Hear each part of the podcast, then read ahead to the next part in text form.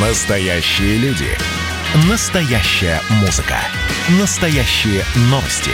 Радио «Комсомольская правда». Радио про настоящее. 97,2 FM. эм. Как дела, Россия? Ватсап-страна!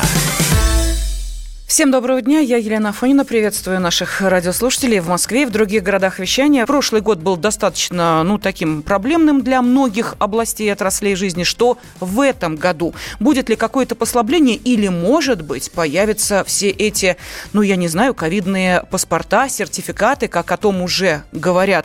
А, много слухов по этому поводу ходит, и, в частности, их связывают с тем, что, а, естественно, появившаяся возможность сделать прививку должна каким-то образом все-таки отделить тех, кто это сделал, от тех, кто не собирается этого делать. Или по состоянию здоровья, или по каким-то другим причинам. Вот многие люди, которые не хотят делать прививку, задаются вопросами. Куда писать отказ? И будут ли применяться какие-либо наказания, ну, например, увольнение с работы? Я хочу, ну, наверное, в миллион пятый раз напомнить, что вакцинация в нашей стране добровольная, и это не раз подчеркивалось, в том числе об этом говорил и президент нашей страны.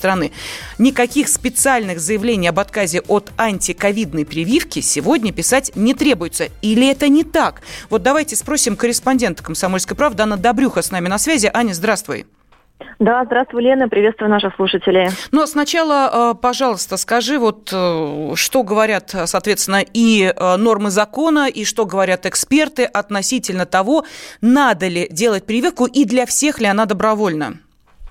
А, ну, а, во-первых, ты действительно правильно сказала, что, как заявлял президент и многие а, другие общественные деятели и специалисты, а, вакцинация является строго добровольной. В то же время у нас есть закон об иммунопрофилактике инфекционных болезней, и он говорит о том, что да, вы можете отказаться делать прививку, если у вас есть, ну, скажем, такое желание, хотя медицинские специалисты э, категорически против этого, тем не менее, вы можете отказаться, но если вы входите, ваша профессия, ваша деятельность входит в определенный перечень, то тогда в период эпидемии, когда повышенная инфекционная опасность, вас могут а, отстранить от работы на период, пока будет сохраняться такая опасность. Но тут нужно иметь в виду, что есть этот перечень, он определен, он исчерпывающий, и, собственно, придумывать от себя, дополнять его какими-либо профессиями ни местной, ни региональной власти никто не имеет права. Ну, то есть э, те, кто входит в, собственно, этот э, перечень профессий, они прекрасно это понимают. Ань, ты можешь назвать хотя бы вот несколько из э, профессий, которым в данном случае все-таки придется или вакцинироваться, или на время отойти от исполнения своих обязанностей? Да-да-да, еще раз, вот ты правильно сказала, что именно временно, временно uh-huh. на период повышения инфекционной опасности.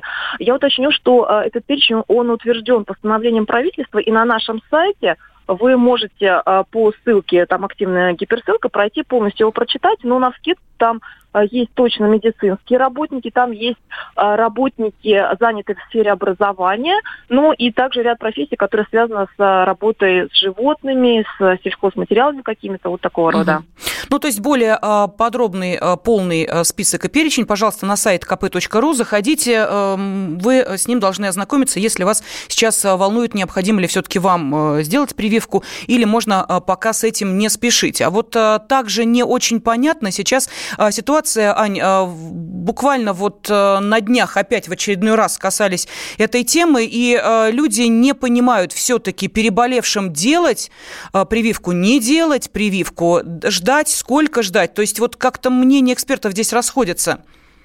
Ты права абсолютно. Э, эта тема, она очень дискуссионная, и единой точки зрения именно медицинских экспертов на сегодня до сих пор нет. А, там есть разные аргументы.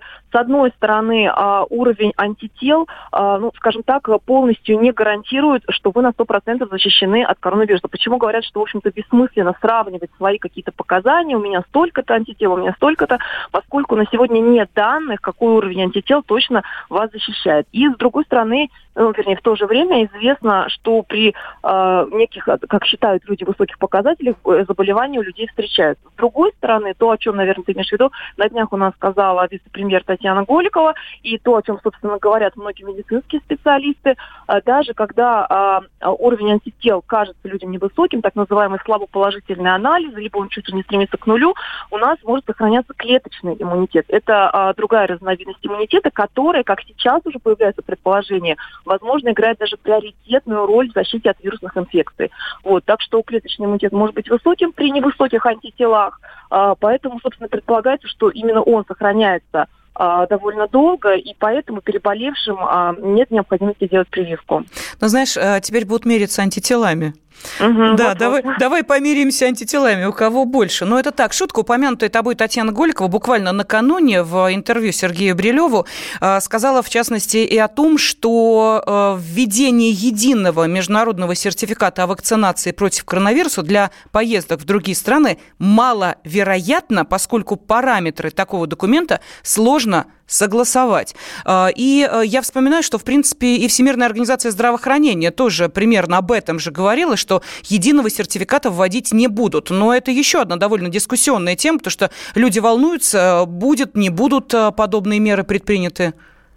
Ну, пока действительно это вопрос, который обсуждается. В принципе, даже Голикова привела пример, что у нас все-таки есть а, сертификат международного образца о э, прививке от желтой лихорадки, который строго обязателен для въезда в те страны, где высокая вероятность заражения э, этим заболеванием. Поэтому, возможно, вот такого рода что-то все-таки в конечном итоге появится, когда у нас Международная организация здравоохранения, опять же, признает а, те или иные вакцины, ну, скажем так, заслуживающими доверия. Мы знаем, что э, российская прививка, собственно, документы поданы для вот этого международного признания. Поэтому этот вопрос будет решаться. Другое дело, что, как подчеркнула Голикова, и с чем, собственно, согласны все медики и медицинские эксперты высокого уровня, что именно ковидный паспорт, так называемый, который будет внутри страны давать какие-то преимущества, снять маску, ходить на общественные мероприятия, что это абсолютно нецелесообразно и, более того, опасно.